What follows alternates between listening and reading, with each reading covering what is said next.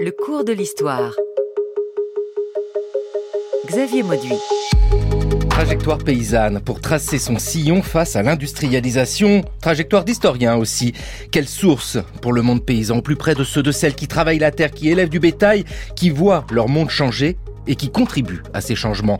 Comment retrouver les gestes, le vécu, les relations humaines, la lutte pour la survie, mais aussi les ambitions, les rêves d'un avenir meilleur, une nouvelle vache à acheter, une terre à récupérer et pourquoi pas une machine? C'est la mémoire des croquants, celle des paysans, celle des gens de la terre. Ce sont les couleurs de nos campagnes et les campagnes dans l'histoire. Travaillez, prenez de la peine. C'est le fond qui manque le moins. La vie des pauvres gens ressemble à ces pièces de théâtre que les critiques appellent de mauvais mélodrames. Oh Tu as huit moutons, hein Eh bien, t'en apporteras quatre après-demain au château. Quand on cessera de nous tenir pour des bêtes. Quand on cessera de nous tenir pour des bêtes, nous commencerons de nous conduire comme des hommes. C'est cette phrase qui m'a déterminé à passer de la guerre des chevaliers à la guerre des paysans. Bonjour Jean-Marc Morisseau. Bonjour. Qu'est-ce qui vous a déterminé, vous, à passer à l'histoire rurale ou en tout cas à vous inscrire dans cette euh, belle histoire, une longue histoire de l'histoire rurale avec euh, tout votre apport autour de ce monde des campagnes? Alors une longue histoire, puisque je suis en fait né à Paris et j'ai travaillé longtemps euh, en banlieue, quand j'étais à, l'école primaire notamment, et j'étais passionné d'histoire depuis l'âge de 7 ans. Et pour commencer à faire de l'histoire, rien de plus simple que de travailler sur ma commune, qui était à Tismons, à 20 km au sud de Paris. Or, Atismont, c'était déjà une ville de banlieue.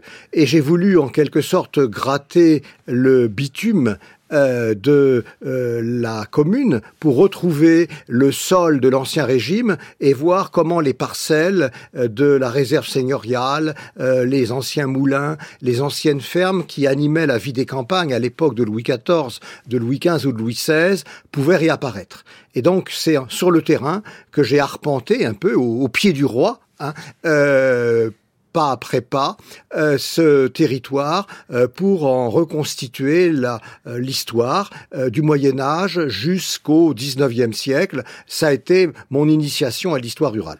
Où que nous nous trouvions en France, Jean-Marc Morisseau, si nous grattons un peu, comme vous venez de le dire, on va trouver l'histoire de cette histoire rurale partout, mais même, j'ai envie de le dire aussi, dans les villes. Mais, mais bien entendu, d'abord parce que les, les, villes étaient pétries et inondées de ruralité jusqu'au début du XXe siècle, et ensuite parce que, selon une formule que j'utilise très souvent euh, de Lucien Fèvre, euh, l'historien a priori ne voit-il pas de source, doit-il se résigner? Et Lucien Fèvre euh, répondait jamais. Eh bien, je dis toujours jamais aux étudiants, ne jamais vous résigner. À chaque fois que vous cherchez, vous avez des chances de trouver et euh, souvent la moisson est beaucoup plus belle que qu'on aurait pu l'imaginer au départ. Et puis en grattant la généalogie aussi, on trouve cette histoire euh, rurale obligatoirement. Tout à fait. C'est même une expérience que je suis en train de mener aujourd'hui, puisque j'avais travaillé pendant très longtemps sur les fermiers de l'île de France, qui m'ont pris quand même 12 années de ma vie.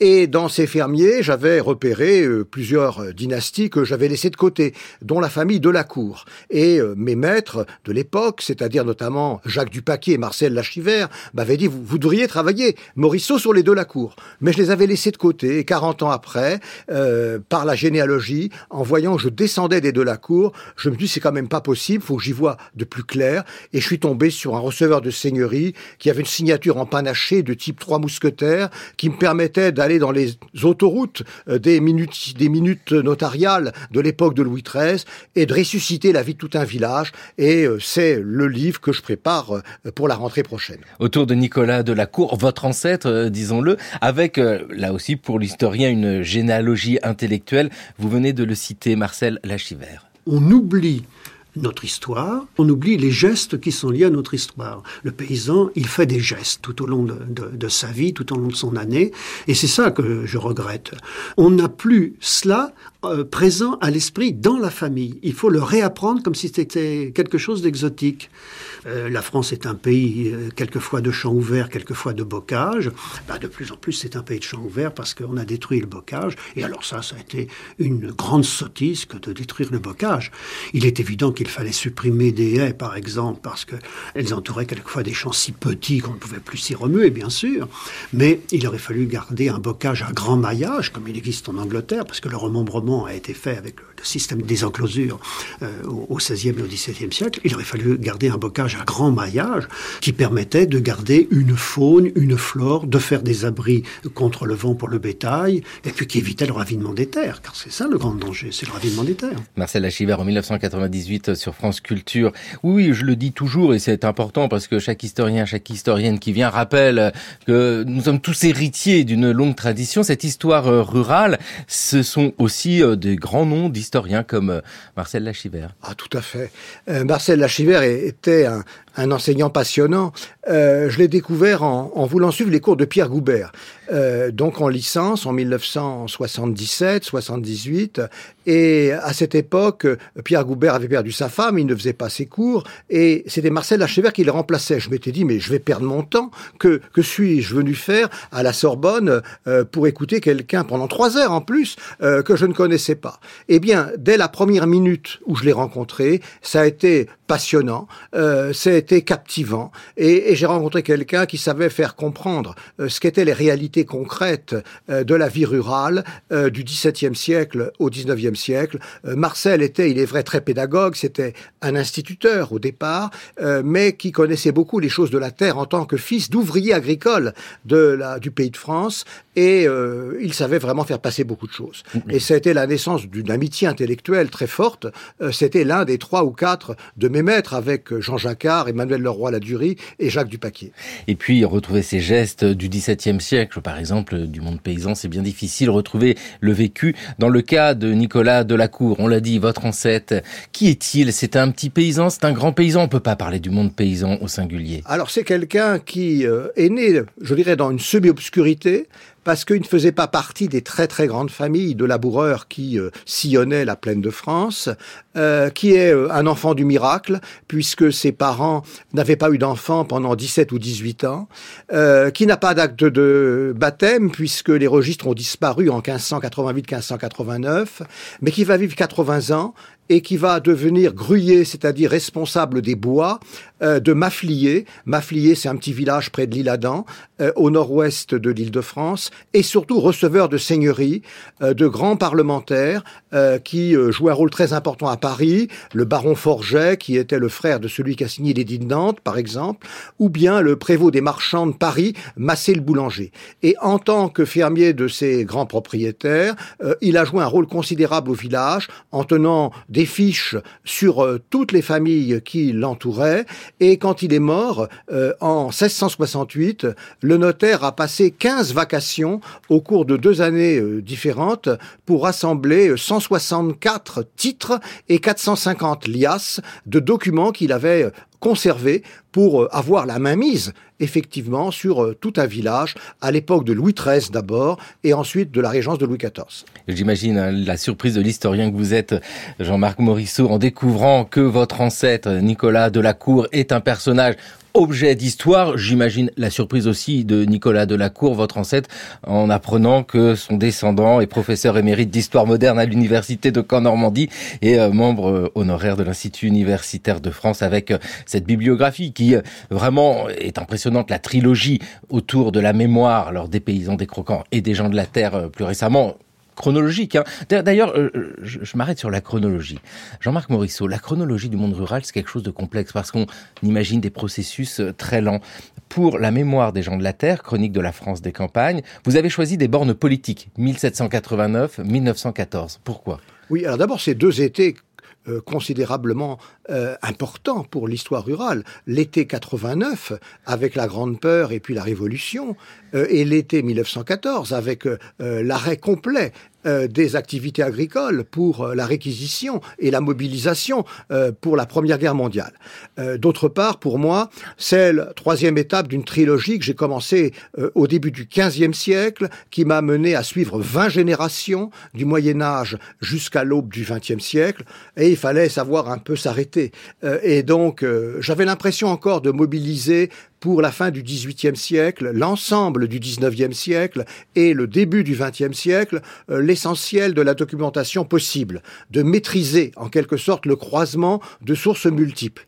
Après, euh, c'était une autre histoire, non pas impossible, mais qui m'aurait pris des années et des années. Et cette fresque euh, de cinq siècles, euh, qui permet au jour le jour, année après année, département par département, ils y sont tous, de la Corse jusqu'à la Bretagne, évidemment, jusqu'au Finistère et jusqu'aux Ardennes, de restituer la diversité du monde des campagnes, mais également les, les grandes séquences des changements euh, qui les ont marqués, euh, qui ont marqué les paysans d'un bout à l'autre de l'Hexagone. Oui, parce qu'on a vraiment cette image d'un monde paysan presque immuable, hein, qui répète année après année, saison après saison, les mêmes gestes.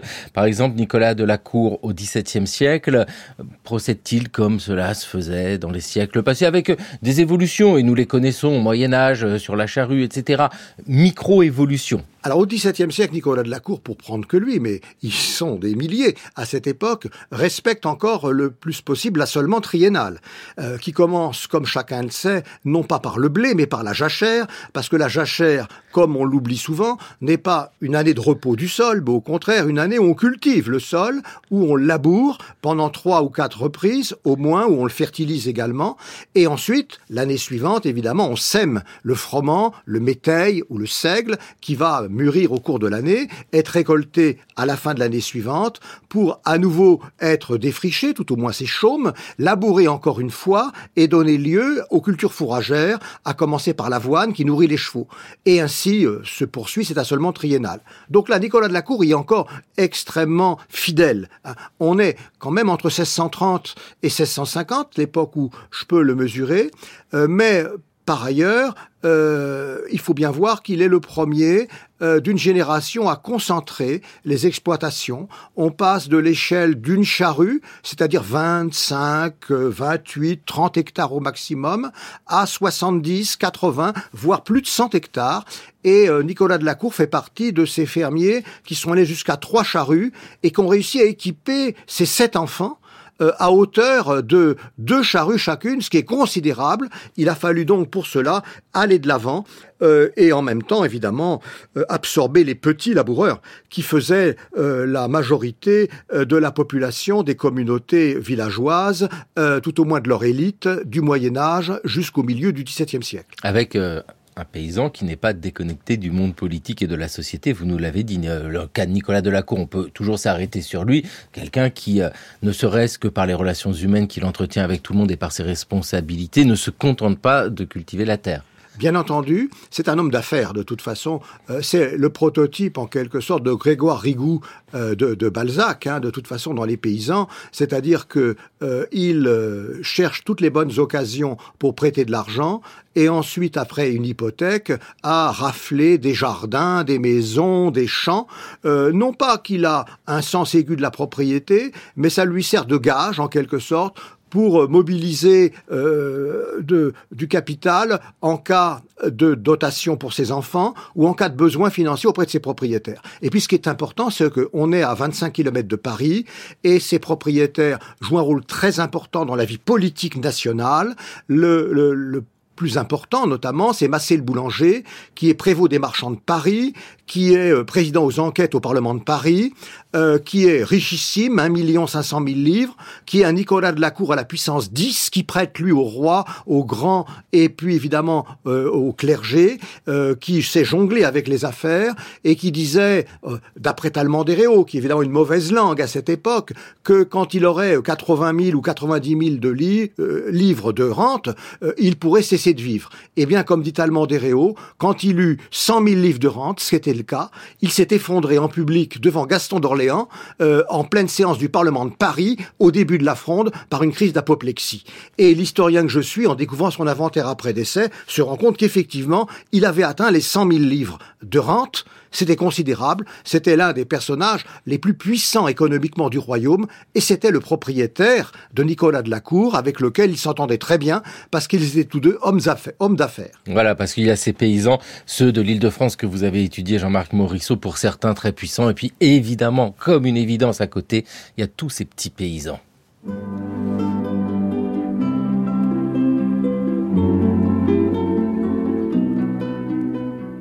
Je rendais guerre pour guerre, et je ne faisais que me défendre, et les miens, et tous, contre la malfaisance odieuse et les méchancetés criminelles du comte de Nansac. Je n'ai donc pas de remords. Dans le village, et partout, on en juge de même, sans doute, car les gens m'affectionnent et me respectent comme étant celui qui les a délivrés d'une tyrannie insupportable. Sans y penser, j'ai fait le bonheur du pays d'une autre manière, car lorsque la terre du comte a été mise en vente au tribunal, la bande noire l'a achetée pour la revendre au détail. Alors les gens de Lerme, de Pris et des autres villages alentours ont regardé dans les vieilles choses cachées sous clé au fond des tirettes et ont acquis terre, prés, bois, vignes à leur convenance, payant partie comptant, partie à pacte. Ça a changé le pays du tout au tout. C'est là une conséquence qui n'est pas petite et d'où il faut conclure que la grande propriété est le fléau du paysan et la ruine d'un endroit. Jean-Marc Morisseau, vous l'avez reconnu, c'est Jacques le Croquant, c'est Henri Poirier qui lisait cet extrait du roman d'Eugène Leroy, roman de la fin du 19e siècle, mais qui raconte les années 1820. Hein, c'est ça, 20-30. Euh, dites-nous, ici dans Jacques le Croquant, nous sommes après la Révolution française, mais on retrouve encore euh, cette idée de domination de la plupart des paysans. Alors le seigneur, c'est peut-être plus ça, mais enfin le maître est toujours là, il y a toujours des possédants. Ah, jusque vers 1840, euh, la France, et notamment les, paysans français, ont, été dans la hantise de revenir à la dîme, aux droits seigneuriaux et à, à l'ancien régime, euh, à plusieurs reprises. Et le Périgord, qui a été euh, magnifié par euh, ce roman euh, sur la forêt barade, et puis sur euh, Jacques le Croquant ensuite, par Eugène Leroy, en est, en est tout un symbole. Et effectivement, on voit, à l'époque notamment de la Restauration, il faut bien voir que à l'échelle, cette fois nationale, le, le retour de, de, Louis XVIII a, a créé, et de Charles X encore plus, évidemment, avec le milliard des émigrés, a créé euh, une hantise hein, euh, qui était euh, est-ce qu'on va revenir à l'ancien régime? D'autant plus qu'une partie de ces seigneurs avaient, dans le cadre de leur fermage, majoré leur fermage également et maintenu des droits de corvée qui s'appelaient des droits de charroi, qui assujettissaient toujours leurs métayers ou leurs manants à leur commandement. Euh, il faut bien voir que dans cette optique-là, il y a deux France au moins, si ce n'est pas davantage.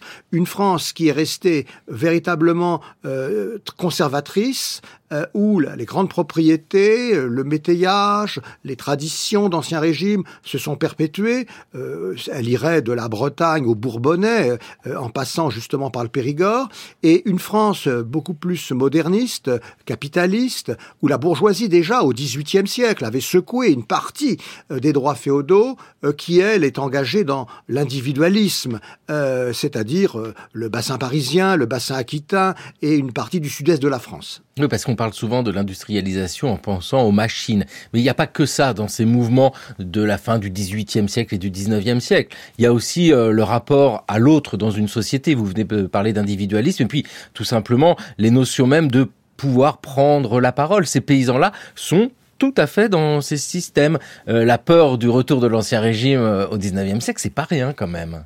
Tout à fait.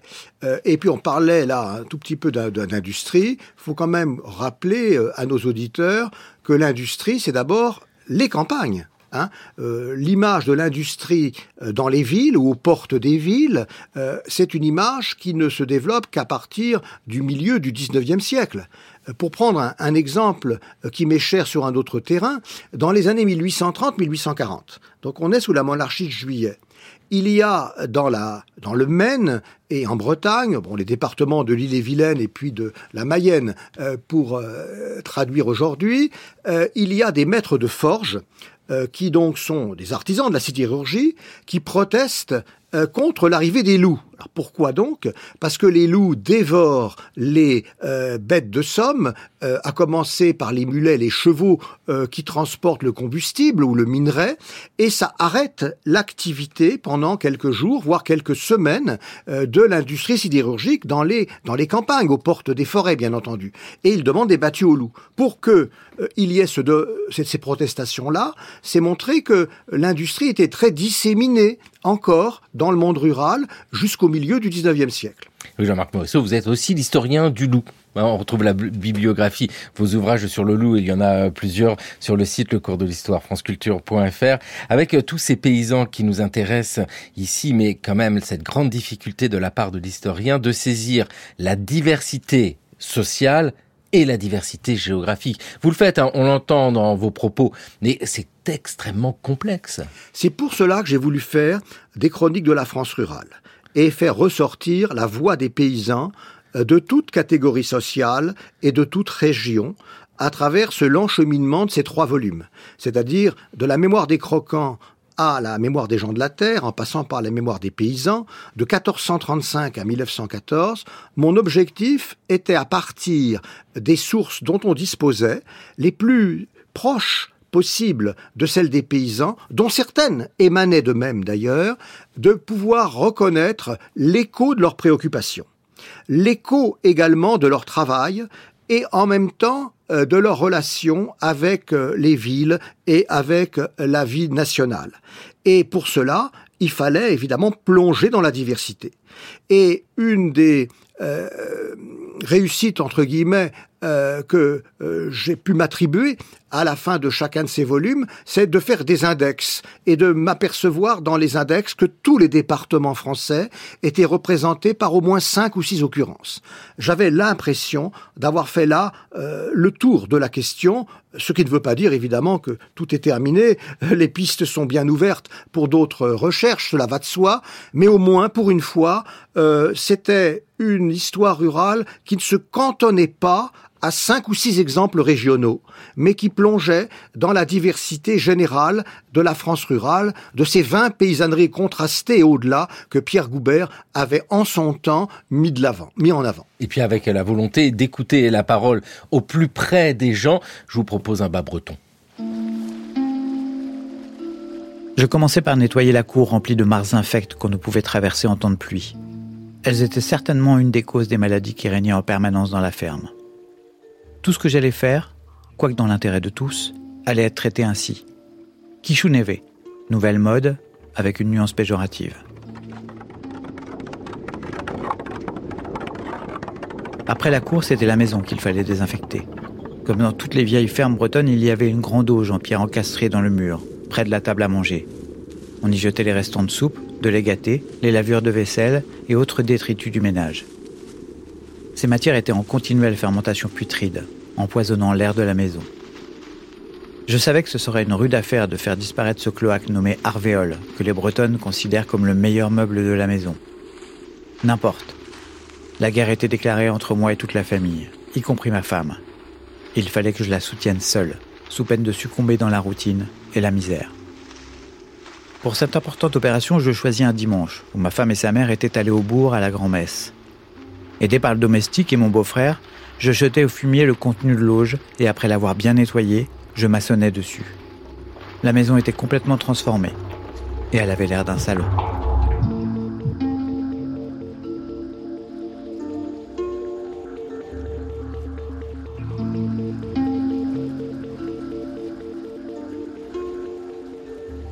France Culture, le cours de l'histoire. Xavier Mauduit. Les mémoires d'un bas breton, lu par Thomas Beau, Jean-Marie Desguignet, ce bas breton. C'est euh, un récit donc euh, qu'il écrit au tout début du XXe siècle, mais qui retrace donc ce qu'il a vécu euh, au XIXe. C'est un, récit passionnant. on pourrait entendre Jean-Marie Desguignet parler d'ailleurs avec un accent rocailleux de, de bas breton qui a appris le français, qui a appris à lire le français euh, en cachette, en regardant euh, les coupures de journaux euh, qui traînaient dans la cour de sa ferme, et qui surtout, assoiffé de culture, s'est engagé dans l'armée pendant sept ans. pendant le Second Empire, notamment la campagne de Sébastopol, a connu un caporal à Sébastopol qui a vu qu'il était assoiffé de culture et d'histoire en particulier, et qui lui a donné cet enseignement auquel il aspirait. Et il revient en Bretagne en essayant de moderniser les choses Et c'est pas facile, à commencer par sa propre famille. Et l'extrait que l'on voit euh, le montre bien. Euh, il était en quelque sorte un prophète avant tout le monde euh, dans cette région de Quimper, où il n'a pas été reconnu finalement, parce qu'il il, était trop précoce. Et il a terminé sa vie misérablement dans un hospice en ayant rédigé ses mémoires, qui sont vraiment passionnantes. Ça fait partie de ces mémoires de paysans authentiques, de la part d'individus exceptionnels c'est l'exceptionnel normal euh, des micros, de la microstoria italienne, mais qui permet de voir les réactions générales. Et il, pour moi, il fait le pendant à un autre paysan que j'ai rencontré, euh, mais cette fois quatre siècles auparavant, euh, à l'époque de François Ier et de Charles Quint, qui était Jean le Coulon, qui lui était un paysan vigneron euh, tout près de Metz et qui a laissé également le journal de sa vie en français. On dit toujours les paysans n'écrivent pas, les paysans n'ont pas d'histoire, c'est faux. Encore une fois, ne vous résignez jamais, cherchez, vous trouverez. Et là, euh, les sociétés savantes, d'ailleurs, avaient publié, dès le 19e siècle, ce journal de vignerons qui va de 1525 à 1570 et qui, lui, euh, euh, tel Montaillou, éclairerait tout un village à cette époque du XVIe siècle pour lesquels on n'a pas beaucoup de paysans qui parlent directement. Eh bien, De Guignet, pour lui, le 19e siècle, cette fois, fait la même chose à l'égard de la région de Quimper. Et ces témoignages-là sont passionnants et surtout dans ce troisième volume où on peut croiser euh, cette euh, histoire en quelque sorte déjà bien dépassée euh, des ancêtres à travers des sources écrites, de papier en quelque sorte, une histoire de papier un peu morte, avec la mémoire vivante des acteurs qui écrivent et dont certains, euh, à la fin de leur vie, ont pu laisser leur témoignage à des historiens. Et j'étais la chance, j'ai eu la chance d'être parmi eux, c'est-à-dire faire ce qu'on appelle des interviews de d'octogénaires ou de nonagénaires qui avaient vécu euh, la vie à la fin du 19e siècle, au début du 20e siècle, et, et qui étaient des passe-mémoires en quelque sorte.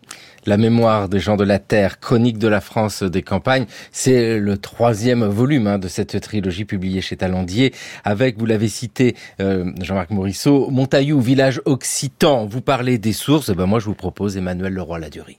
Euh, moi qui suis habitué, comme mes, collègues de camp, à des documents un peu plus secs, euh, tout d'un coup, on, a des voix, comme Jeanne d'Arc un peu dans son jardin des, on entend des voix qui parlent, des voix qui nous arrivent d'il y a 600 ans, et qui sont recueillies comme par un magnétophone, par le, secrétariat tout à fait remarquable de cet évêque euh, Fournier.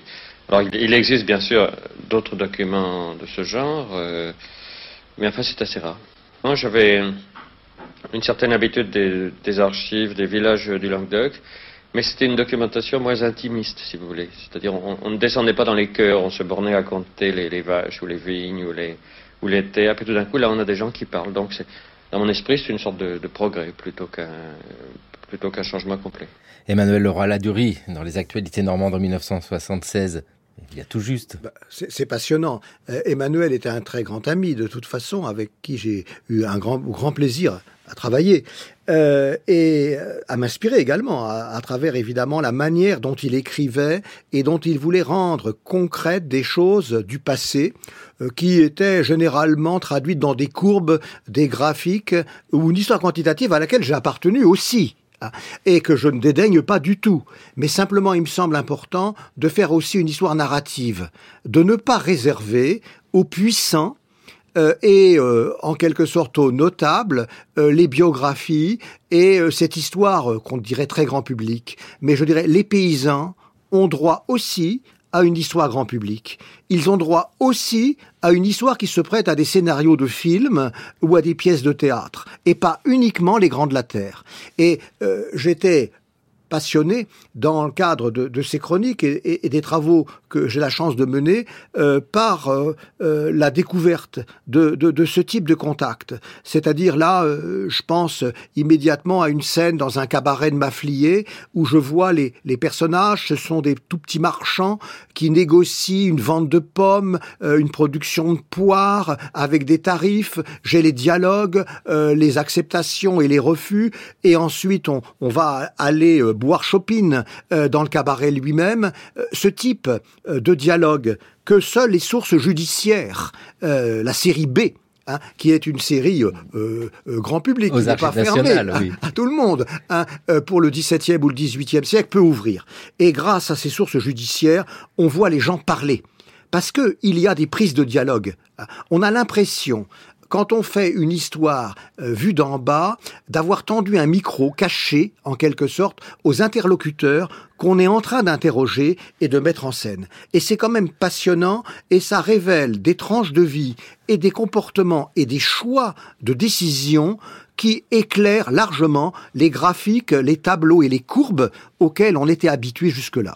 La série B des archives nationales, ce sont les dialogues. Et puis, il y a aussi le côté un petit peu euh, voyeur quand vous plongez dans les archives notariales, où là, vous fouillez à l'intérieur des mâles et vous trouvez, notamment dans les inventaires après décès, tout ce que possédaient les gens. Bien entendu, euh, cela va évidemment de la crémaillère hein, qui pend à la cheminée euh, jusqu'au dernier des, des, des, moutons, en passant par euh, la garde-robe qu'on ouvre dans les coffres, euh, les, la vaisselle, euh, les, les, les, meubles, voire les quelques écus que l'on peut posséder. Et je me suis amusé là, là tout récemment à regarder pour Nicolas Delacour les garde-robes des femmes à l'époque de Louis XIII dans les campagnes. Et je suis assez étonné de la coquetterie euh, qui euh, s'affichait déjà euh, dans les, atours de certaines demoiselles parmi les laboureurs, avec au-delà des robes noires et grises auxquelles on était habitué, l'arrivée du rouge, l'arrivée du violet, l'arrivée de, couleurs beaucoup plus chatoyantes avec des, bordures de velours, bien entendu, et un peu de dentelle. Cela manifestait dans la société rurale la réussite de ces paysannes qui sortaient du commun. 19e siècle, dans les inventaires après décès, on voit les traces de l'industrialisation. Alors, ne serait-ce que pour le matériel agricole? Oui, et, également, restons du côté de la mode, puisque j'ai eu la chance de pouvoir lancer le, travail d'une de mes étudiantes sur les garde-robes féminine au XIXe siècle, cette fois, on oublie beaucoup trop en histoire que les sources euh, qui ont été euh, labourées par une époque, euh, je parle notamment de l'époque moderne, existent également aux autres époques. Alors, l'inventaire après décès, d'abord, il existe dès le Moyen Âge. J'ai vu des inventaires après décès du XVe siècle qui me donnait des éléments extrêmement intéressants euh, sur le mobilier et sur euh, évidemment le matériel agricole et le bétail. Euh, je vois à Weimar, Weimar c'est un village qui se trouve à 20 km au nord-est de Paris, en 1485, l'un de ses inventaires. Mais il y a des milliers d'inventaires du 19e siècle, jusqu'au début du 20e siècle d'ailleurs, on a des inventaires. Et ces inventaires du 19e siècle sont capitaux pour pouvoir mesurer l'évolution de l'industrialisation et de la mécanisation dans les campagnes. Car si vous voulez voir des, rouleaux Crosskill, si vous voulez voir des semoirs Smith, si vous voulez voir des charrues Bajac, il faut aller frapper à la porte des notaires, ouvrir les inventaires des années 1850, 1880 ou 1890 qui vous donneront le détail du matériel agricole, autant que des grains, que euh, du bétail, et puis évidemment euh, que euh, du mobilier, hein, euh, avec l'acajou. Euh, par exemple, avec même ces, grandes euh, armoires de, noyer euh, que l'on voit chez les antiquaires et qui se développent non pas au XVIIe siècle, mais à partir de 1840, 1850. Donc on a une consommation domestique de plus en plus importante qui est liée également avec les modes exotiques, hein, le sucre et le café par exemple, qu'on a vu apparaître au XVIIIe siècle, se répandent largement euh, au cours du 19e siècle, jusque dans les cabarets, évidemment, et les tavernes. Hein, le, le, terme de café, par exemple, que l'on a, hein, on va au café, euh, était impensable au XVIIe siècle ou au XVIIIe siècle, alors que des cafetiers buralistes existent à la fin du 19e et au début du 20e siècle. C'est là l'un des éléments de la révolution euh, des objets euh, et de la consommation dans les campagnes qui montrent qu'à chaque époque, et surtout entre 1789 et 1914, il y a une accélération de l'histoire. Et oui, voilà, c'est ce que l'on ressent en lisant vos chroniques de la France des campagnes sur euh, tous ces siècles, Jean-Marc Morisseau, hein, parce que le dernier volume, c'est 1789-1914, mais euh, c'est sur un temps très long, avec, on le sent bien, une accélération. Je parle là du vécu, du ressenti de ces paysans, de ces paysannes qui voient autour d'eux, mais ce monde qui change de manière très rapide. Hein. Tout à fait. Euh, il faut bien voir que le, chemin de fer, euh, le télégraphe, l'agence postale, euh, le courrier, la carte postale, hein, également au tout début du XXe siècle, sont l'école, évidemment publique, hein, le, le service militaire obligatoire, la conscription. Tous ces éléments que j'aligne là en l'espace de 10 secondes, simplement, sont des éléments nouveaux qui transforment profondément les campagnes et les cultures entre, euh, je dirais, 1820-1830 et 1914. Et donc, le, le- les campagnes que l'on peut observer à la veille de la guerre de 1914 conservent, certes, dans beaucoup d'endroits, des éléments très traditionnels et même archaïques, mais malgré tout, elles sont extrêmement différentes de ce qu'elles étaient trois quarts de siècle avant. Hein, euh, trois générations avant. Euh, il faut bien voir que les, changements ont été considérables euh, au XIXe siècle. Alors, ce n'est pas la, révolution rurale générale que l'on va voir entre 1950 et 1975, certes, mais c'est une évolution rapide qui est perturbatrice, qui est générale également, qui dépasse le cadre de telle et telle région et que l'historien ne peut pas ignorer euh, quand il regarde euh, le Second Empire euh, ou la Troisième République. Avec, dans cette histoire, des moutons.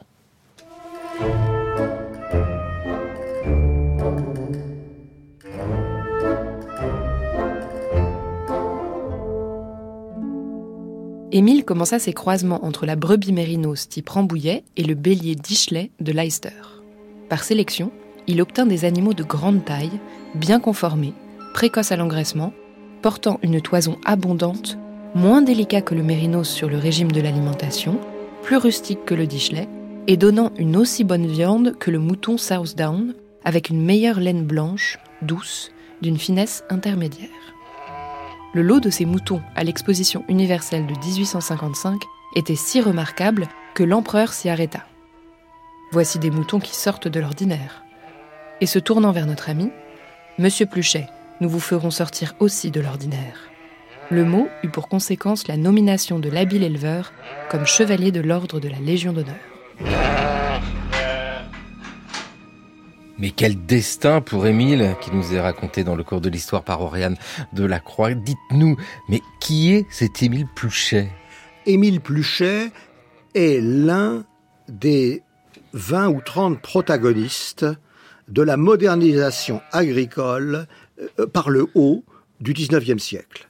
C'est euh, un, chef de culture qui appartient à une grande dynastie de fermiers euh, dont le père a déjà mis au point la charrue Pluchet, une charrue élaborée. Euh, il a été, lui, élève euh, de l'école d'Oenheim. Euh, c'est une école euh, allemande extrêmement célèbre pendant deux années. Son père l'a envoyé en stage euh, dans plusieurs exploitations agricoles de différentes régions françaises.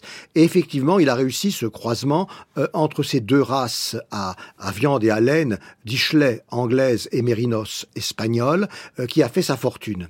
Euh, mais il a joué ensuite un rôle très important euh, en canalisant les transformations agricoles à Trappes, parce qu'il faut pas oublier qu'il était euh, près de Versailles, à Trappes, où il a réuni des concours agricoles euh, qui prolongeaient les expositions universelles euh, et où il rassemblait des milliers d'exposants. Et il a fait partie aussi avec Amand de Coville, dont on aura peut-être l'occasion de parler parce que c'est une autre grande figure de cette modernisation, euh, de la création de la Société des agriculteurs de France en 1867, société dont on a eu l'erreur jusqu'à présent euh, de considérer qu'il ne s'agissait que d'aristocrates et que de- que d'une société en quelque sorte de grands propriétaires terriens, ce qui est partiellement faux puisque beaucoup d'authentiques agriculteurs engagés dans le progrès comme Émile Pluchet ou Amand de Coville y ont joué un rôle fondamental. Armand de Coville, en plus, lui, c'est de la machine, il y va, c'est de la locomotive. Hein. Alors, Amand de Coville euh, c'est une personnalité hors du commun. Euh, D'abord, il fait partie encore une fois d'une dynastie euh, qui était sur Saclay au début, puis ensuite à Évry-Petit-Bourg, à l'époque du Second Empire. Passionné également de technique, il a créé une sorte d'agroville à Évry-Petit-Bourg que Eugène Schneider n'aurait pas renié au Creusot. On a l'impression, quand on ouvre son inventaire après décès, en 1871, euh, de pénétrer véritablement dans un village industrialisé, puisqu'il a euh, une féculerie, une distillerie, une salle des machines, il a 40 maisons d'ouvriers, une cantine, et évidemment, euh, il a une sellerie avec des carrosses, avec des voitures, il a des machines à vapeur. Euh, c'est un, vraiment un grand agro industriel qui, voyant que à l'île de Billancourt, à Boulogne, il n'y avait pas assez de place, en 1867, euh, pour faire des euh, concours de machines agricoles, euh, de son propre chef, à Évry, a invité toutes les autorités, toutes les notabilités à faire ce concours chez lui. Et c'est chez lui que la Société des agriculteurs de France a été créée. Et c'est son fils qui travaillait avec lui, qui a mis au point le chemin de fer à voie étroite, le chemin de fer de Coville, à une époque où euh, la betterave euh, était stockée et ne pouvait pas être sortie à cause de la boue. Il fallait donc euh, pas mobiliser tout le temps les chevaux et trouver un système de transport qui était le chemin de Coville, qui a fait le tour du monde ensuite. Et Paul de Coville, donc son fils, a été encore l'un des grands artisans du modernisme agricole euh, au XIXe siècle, en liaison avec l'industrie dans un cadre international. Oui, parce que c'est vraiment ça. Hein. L'industrie euh, telle que nous la présentons bien souvent comme euh, le fer de lance de l'industrialisation, en réalité, c'est un mouvement global qui doit prendre en compte le monde rural. Tout le monde avance main dans la main. Tout à fait, et je dirais même euh, en ramenant la couverture à moi, que euh, les premiers, les, les, les, pionniers en quelque sorte de l'industrie se sont euh, en, recrutés en grande partie dans les milieux agricoles à partir de 1750, 1760, quand on les voit déjà euh, créer les premiers comices, hein, avant la lettre, avant ceux de 1830, 1840. On est en 1760 à l'époque, hein, à l'époque donc de Louis XV, euh, pour essayer de perfectionner les socs de charrue, le type d'outillage, euh, travailler avec euh, et également les, les, maréchaux, euh, avec euh, les forgerons, euh, avec les milieux industriels de plus en plus, euh, pour avoir un outillage euh, et un matériel de plus en plus puissant. C'est le cas notamment du machinisme à vapeur, hein, qui se met en place avec les batteuses hein, euh, à partir de 1840-1850. Tout ce mouvement-là, il a été favorisé par des milliers d'entrepreneurs agricoles qui étaient liés à l'industrie et qui avaient fait d'ailleurs des études souvent importantes. Hein. Certains même étaient ingénieurs. On ne comprendrait pas le 19e siècle en ne regardant que l'industrialisation sans prendre en compte le monde rural qui fait partie de cette industrialisation. On ne peut pas comprendre ce monde des campagnes en ne regardant que les entrepreneurs. Il faut regarder aussi les petits paysans. La vie des pauvres gens ressemble à ces pièces de théâtre que les critiques appellent de mauvais mélodrames. En ce temps-là, la misère était le lot général au pays bigoudin. Une hantise telle qu'on s'attendait à la rencontrer au détour d'un chemin, sous la forme d'une chienne effrayée, babine retroussée sur les dents jaunes. La chienne du monde.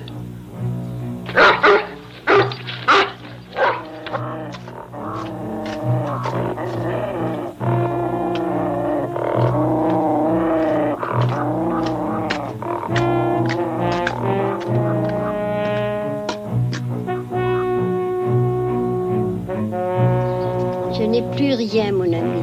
Plus rien, plus rien du tout. Et ben voilà, nous sommes de retour en Bretagne avec le cheval d'orgueil. Ici, c'est le film de Claude Chabrol en 1980 avec Jacques Dufilot. Le cheval d'orgueil, c'est évidemment le roman inspiré de sa vie de Pierre Jacques Elias. Ici, euh, nous sommes au tout début du XXe siècle avec le cheval d'orgueil et on sent cette misère-là. On voit bien que dans ce que nous évoquons souvent comme des traditions préservées du monde des campagnes, il y a aussi une misère et une domination toujours présente. Alors bien entendu, il a fallu endurer, survivre, autant que progresser et, améliorer. hein. Et ces réalités-là sont quand même largement répandues. Euh, dans la région même euh, bretonne de Pierre-Jacques Elias, Jean-Marie Desguignets, qu'on a vu tout à l'heure, nous apprend comment, à l'âge de 8 ans ou 9 ans, on peut mendier. La mendicité est un métier. Il faut savoir comment se présenter, quand partir, chez qui frapper. Et euh, ce témoignage saisissant que Desguigné nous montre, où les enfants sont envoyés mendier, avant qu'ils puissent être mis au travail, entre l'âge de 8 ans et l'âge de 10 ans en quelque sorte, je le retrouve à travers les creux de maison, comme on dit, en Vendée, au 19e siècle, avec euh, notamment Henri Pitot, euh, puis avec La Terre qui meurt de René Bazin, bien entendu, c'est-à-dire des milieux extrêmement pauvres, ou qui sont au, au, plongés dans la misère, dans l'incertitude du lendemain, et qui, dans beaucoup de régions de France, euh, se, se, maintiennent. Ce sont les laissés pour compte des transformations. Ce sont ceux qu'on oublie le plus souvent. Mais sur eux, on a également de l'information. Une information extrêmement intéressante qui est au croisement entre la littérature, y compris la grande littérature. Je pense évidemment aux paysans de Balzac, à la terre de Zola, au roman de Georges Sand, mais euh, je pense également, je disais, à, René Bazin, pour ne citer que lui, et les sources notariales, les sources judiciaires, euh, les, témoignages euh, des paysans eux-mêmes, certains sortis de la misère, qui ont pris la plume pour écrire, ou au moins qui ont répondu aux interrogatoires de judiciaires ou aux descriptions notariales. Et puis il y a ces échanges, Jean-Marc Morisseau, que vous avez pu avoir avec ces vieilles personnes qui transmettaient cette histoire-là. Et c'est vrai qu'on regarde les phénomènes générationnels et on est très très vite au 19e siècle quand on discute euh, avec quelqu'un qui a 80 ans. Quand on discute euh, il y a 20 ou 30 ans déjà, c'est mieux. Oui, oui, mais c'est quand même passionnant parce que cette troisième partie de mes chroniques, ce troisième volume de la trilogie m'a permis d'assurer un relais entre cette histoire de papier dont je parlais, euh, que je voyais à travers des archives considérables, avec un croisement fantastique, et la mémoire vivante qui était conservée par les derniers témoins. Quand j'ai commencé ma thèse, j'ai interrogé un certain nombre de cultivateurs et de chartiers également, d'ouvriers de charrues, hein, euh, qui euh, étaient nés en 1870, 1880 ou 90 et qui avaient travaillé jusqu'en 1914 ou en 1920. C'est eux qui m'ont appris comment fonctionnait, par exemple, un attelage à l'aller ou au retour, en plaine comme en route, qui m'ont appris la signification d'un certain nombre de termes, comme les greniers à fourrage, les cinets par exemple.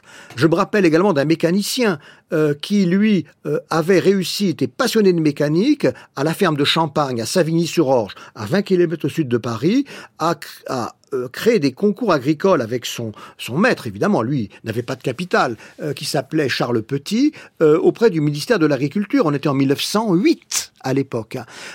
et puis il y a les témoignages saisissants que euh, les, euh, les paysans ou les paysannes, parce qu'on a des femmes, on pense à Mémé Santerre, à Augustine Rouvière, euh, on pense également à Émilie Carle dans les, dans dans les Alpes, ces femmes qui témoignent de leur vie terrible, euh, difficile entre 1880 et, 1910, avant qu'elles ne changent éventuellement de métier et que sur la fin de leur vie, euh, quelqu'un vienne les aider à faire leur récit de vie.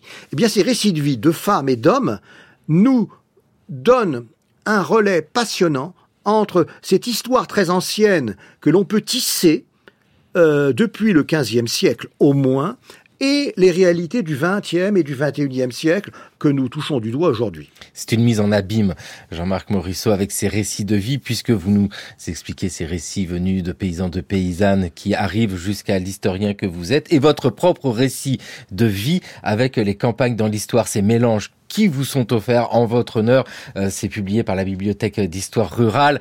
Euh, vous retracez, c'est de l'égo-histoire, on peut le dire, vous retracez votre carrière avec ces souvenirs qui viennent, qui jaillissent et qui font comprendre cette longue histoire. On s'installe tranquillement. Vous avez 19 ans, on allume la radio.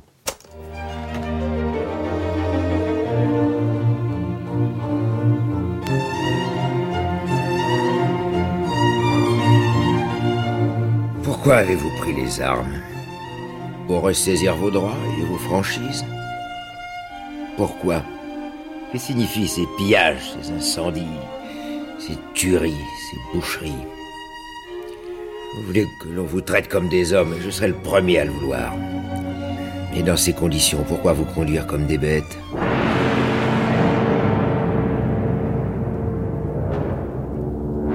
Quand on cessera de nous tenir pour des bêtes, nous commencerons de nous conduire comme des hommes.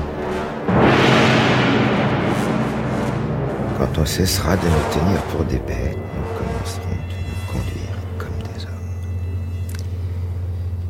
C'est cette phrase qui m'a déterminé à passer de la guerre des chevaliers à la guerre des paysans. La tribune de l'histoire, l'émission radiophonique, la tribune de l'histoire. Ah bah oui, vous levez les mains, Jean-Marc Morisseau. Mais voilà, c'est ça aussi, cette histoire-là qui nous intéresse. C'est une histoire incarnée, incarnée par les hommes, par les femmes, qui constituent la mémoire des gens de la terre, et la mémoire des paysans, et la mémoire des croquants. C'est aussi cette mémoire-là qui constitue l'historien. Vous êtes au plus près de ces gens-là? Oui, alors, je voudrais ici, au micro de France Culture, rendre hommage, effectivement, à des émissions radiophoniques que j'ai pu entendre euh, depuis l'âge de 10 ans ou de 12 ans avec mes parents. On parlait de la tribune de l'histoire, effectivement. Euh, il y a eu aussi à la télévision La caméra explore le temps. Euh, de ces historiens que souvent on traite d'historiens en quelque sorte amateurs, euh, qu'on regarde quand on est universitaire avec quelque mépris, parce qu'on oublie que l'histoire est en quelque sorte un métier que l'on façonne dès sa jeunesse, voire dès son enfance, et qui est encouragé par euh, des historiens conteurs, narrateurs. Encore une fois, l'histoire c'est pas uniquement des concepts intellectuels. L'histoire c'est pas uniquement euh, une manière euh, de comprendre les choses au point de vue intellectuel avec euh, des explications euh, qui, peuvent être extrêmement complexes, mais ça peut être saisir directement, concrètement, la vie des gens, les émotions, les réactions. Euh, ça permet de partir, de créer un terreau nécessaire. Je dirais l'histoire, en tout cas, pour un historien du monde rural, n'est pas une histoire hors sol. C'est une histoire profondément attachée à la réalité du sol, des différentes catégories de sol d'ailleurs, de la forêt, de la vigne, euh, autant que des blés, euh, ou bien que des arbres fruitiers, et aux hommes et aux femmes qui les ont façonnés. Et à travers ces émissions radiodiffusées, euh, effectivement, de ces années-là, euh, j'ai pu conforter euh, mon métier d'historien. Et, et, je veux rendre hommage postérieurement à, à, à ces conteurs et à ces passeurs d'histoire. C'est capital, au-delà des frontières de l'université, de pouvoir atteindre le grand public et la société, tous âges confondus, à travers ce type de message. Dans les campagnes, dans l'histoire, ces mélanges qui vous sont offerts, Jean-Marc Morisseau, apparaît Emmanuel. Emmanuel Laurentin, la fabrique de l'histoire, bien sûr, parce que c'est cette euh, longue passion, le mot passion est galvaudé, mais c'est ce qui unit tous ceux, toutes celles qui nous écoutent et ce que vous faites également, c'est de comprendre le passé avec euh, ce filtre. J'ai l'impression que vous l'avez, Jean-Marc Morisseau, quand vous vous baladez à la campagne, euh, je sais pas, autour de Caen ou quand vous retournez à Tismons, est-ce que vous arrivez à trouver toutes ces traces du passé? Vous voyez ceci en vous disant, oh là, ça devait être un peu ainsi au XVIIe siècle. Là, c'est très XIXe siècle. Bien, bien entendu, euh, l'historien euh, qui a évidemment un peu de métier, reconnaît à travers euh, le paysage actuel euh, les différentes strates et les transformations importantes hein, de, ces paysages. Car on a tendance euh, souvent à considérer que euh, tout cela, ça date du Moyen Âge, c'est médiéval, euh, c'est un argument touristique. Or, de médiéval, il y a peu de choses. En général, le médiéval a été transformé au XVIIe siècle, et surtout au XVIIIe ou au XIXe siècle. Et je pense qu'il est important d'avoir ce sens, en quelque sorte, de l'évolution, des transformations, pour ne pas caricaturer les apports du passé. Ces apports du passé ont été multiples, euh, ils ont été complémentaires, mais ils ont été très différents selon les époques et ils se sont accélérés. Euh, les marques du passé sont de plus en plus prégnantes, évidemment, à partir où on s'approche euh, du 19e siècle, au 18e, au 19e et au 20e siècle. C'est évident dans notre euh, paysage actuel et dans notre société contemporaine. Et à tout cela, j'ajoute la transmission, ce que vous faites admirablement, Jean-Marc Morisseau, ici à l'antenne et également dans vos ouvrages Les campagnes dans l'histoire. Ce sont ces volumes de la bibliothèque d'histoire rurale publiés par l'association euh, d'histoire des sociétés rurales. Il hein. faut euh, rappeler euh, combien tout ce travail-là est porté par tant de personnes. Et puis bien sûr, il y a la mémoire des gens de la Terre, ce volume des chroniques de la France des campagnes qui couvre le 19e siècle étendu de 1789 à 1914. Juste un dernier mot, je voudrais remercier quand même Philippe Madeline et Sylvain Scora, qui euh, ont eu la tâche redoutable pendant deux ans de rassembler 113 auteurs quand même à travers ces campagnes dans l'histoire. C'était vraiment une très très belle opération. Et le résultat est admirable parce que euh, on se régale à parcourir votre vie et cette histoire-là. Merci vivement, Jean-Marc Morisseau. Il est temps pour nous de retrouver Gérard Noiriel. C'est le pourquoi du comment.